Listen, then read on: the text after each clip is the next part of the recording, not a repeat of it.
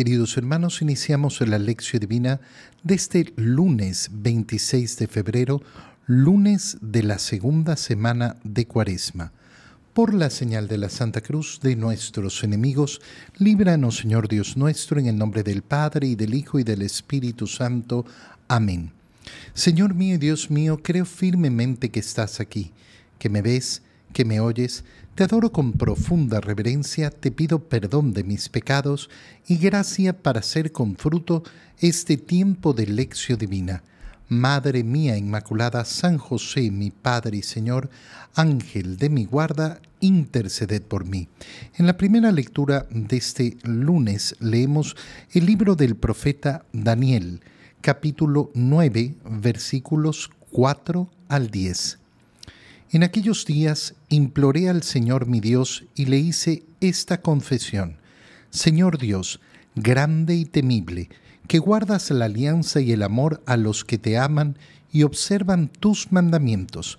Nosotros hemos pecado, hemos cometido iniquidades, hemos sido malos, nos hemos rebelado y nos hemos apartado de tus mandamientos y de tus normas no hemos hecho caso a los profetas, tus siervos, que hablaban a nuestros reyes, a nuestros príncipes, a nuestros padres y a todo el pueblo.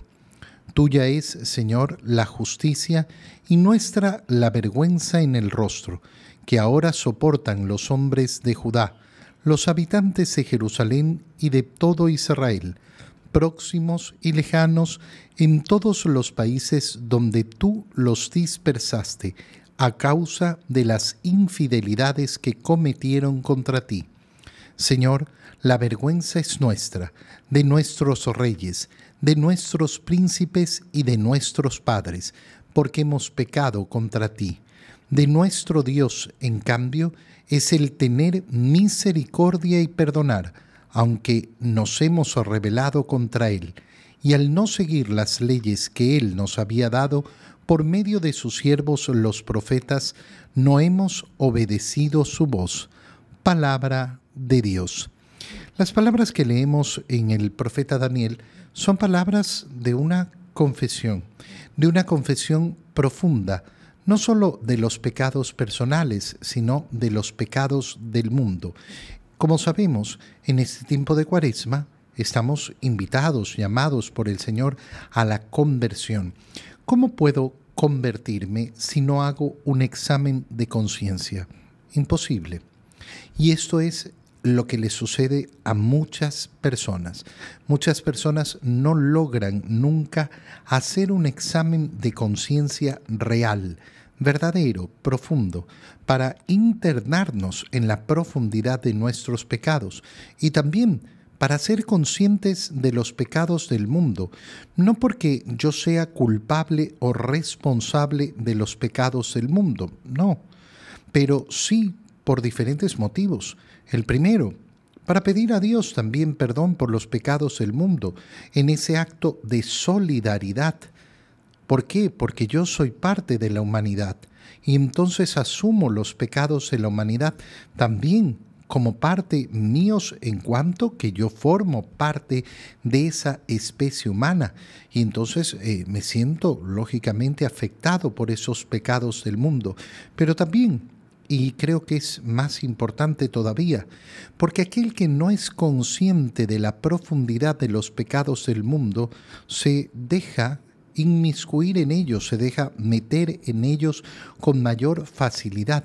Cuando uno es consciente de sus propios pecados, entonces lucha en contra de ellos.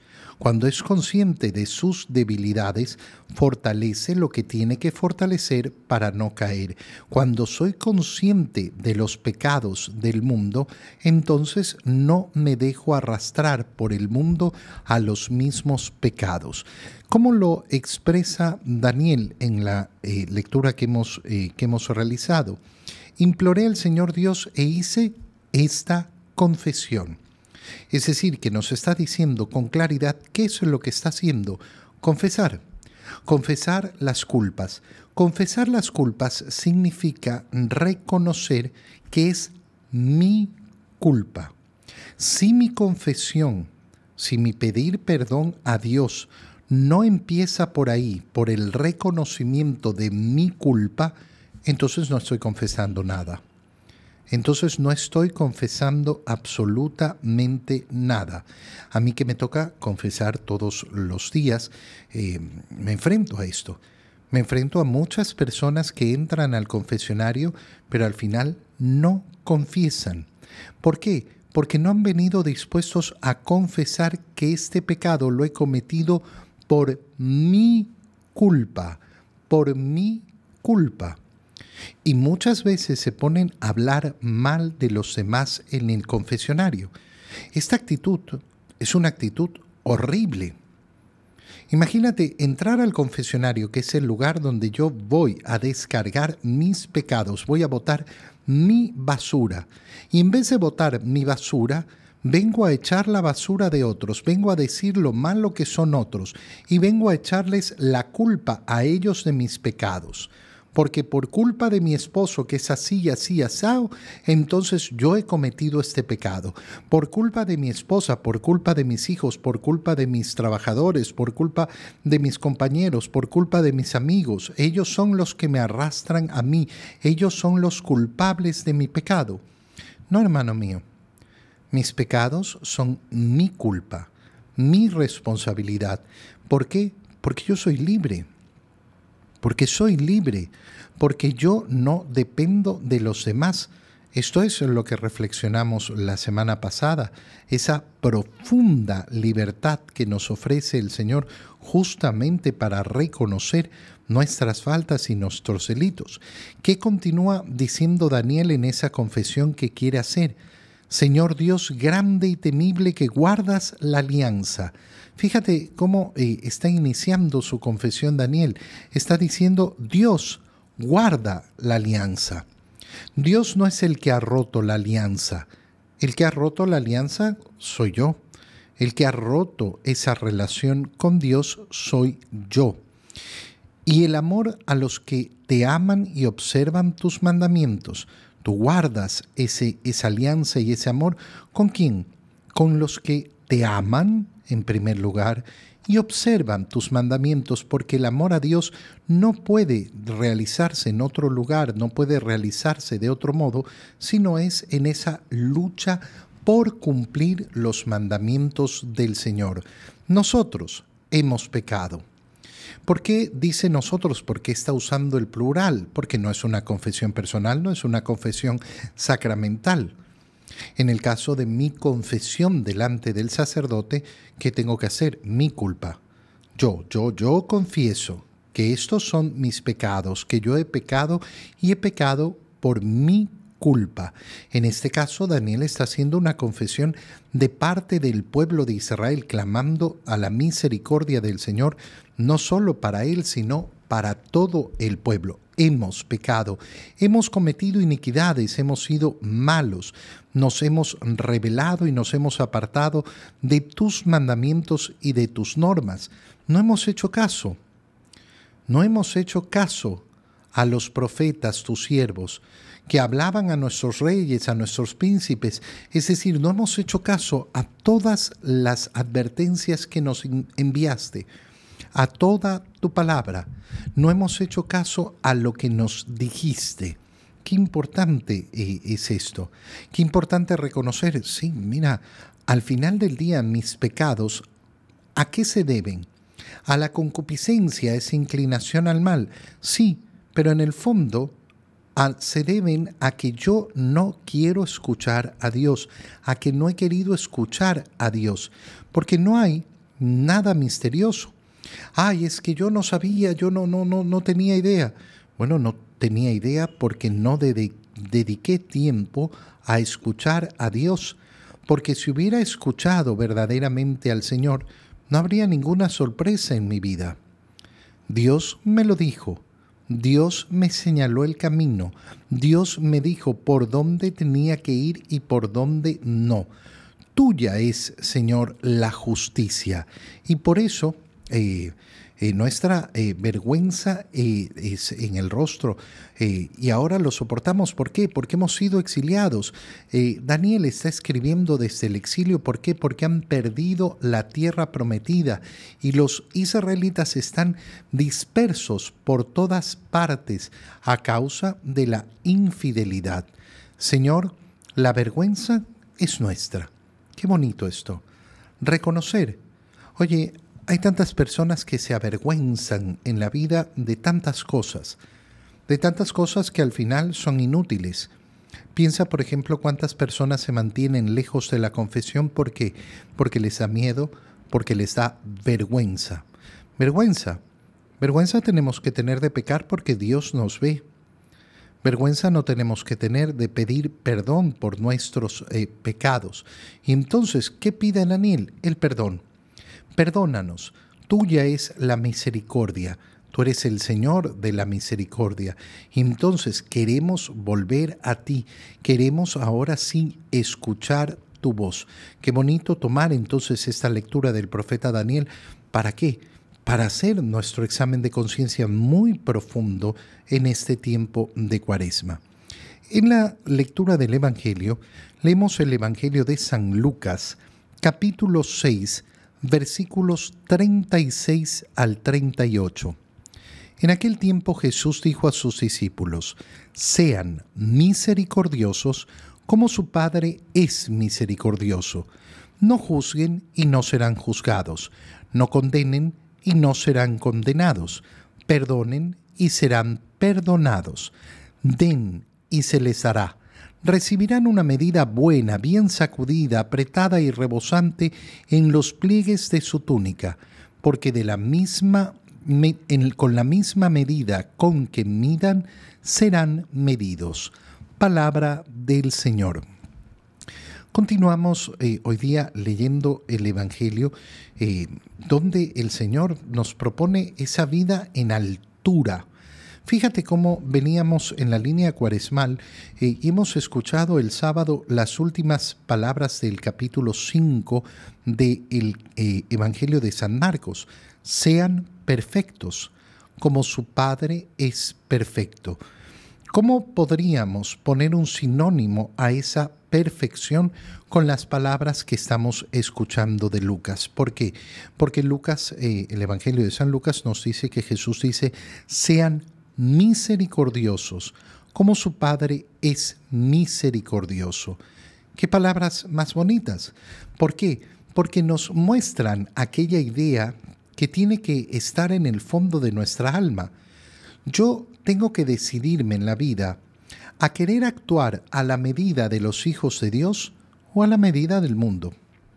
Si yo soy consciente de la gracia que he recibido el día de mi bautismo, si soy consciente de lo que he recibido el día de mi bautismo, si soy consciente que me he convertido en hijo de Dios, entonces tengo que querer vivir a la altura de Dios.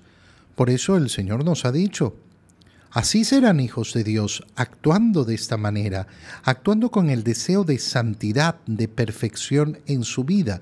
Si Dios entonces es misericordioso, yo también tengo que ser misericordioso, porque he sido hecho a imagen y semejanza de Dios.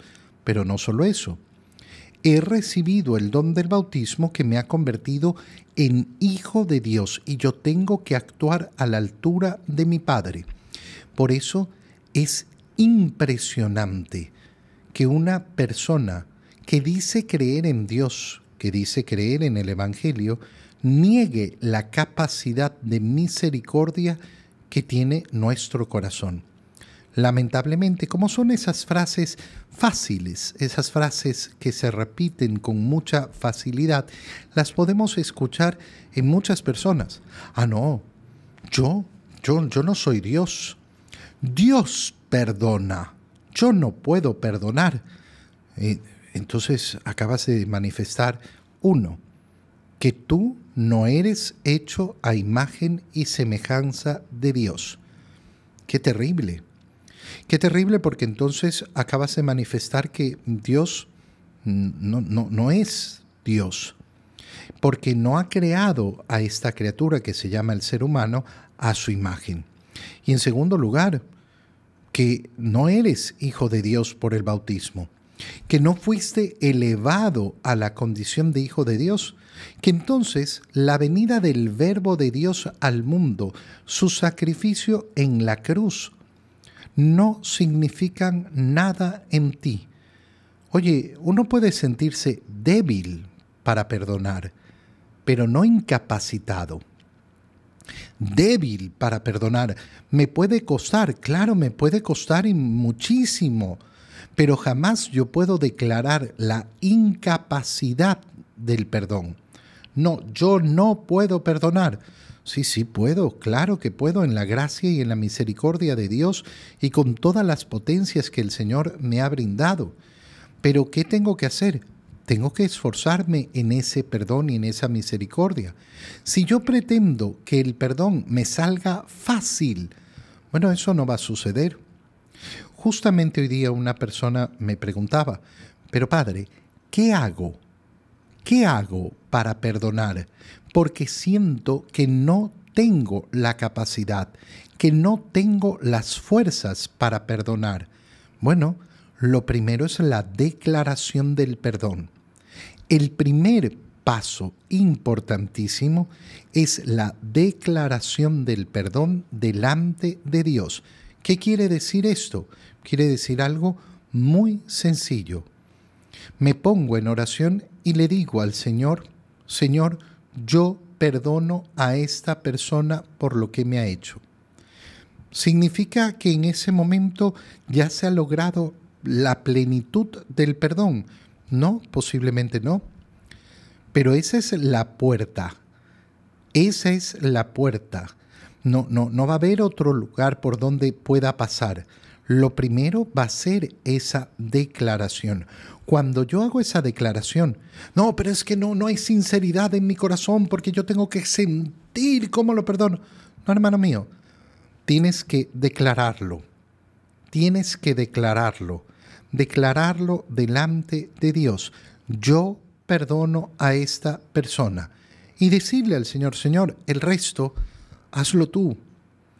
Dame la fuerza tú aquí está mi intención delante de ti, aquí está mi deseo, y he pronunciado esta palabra.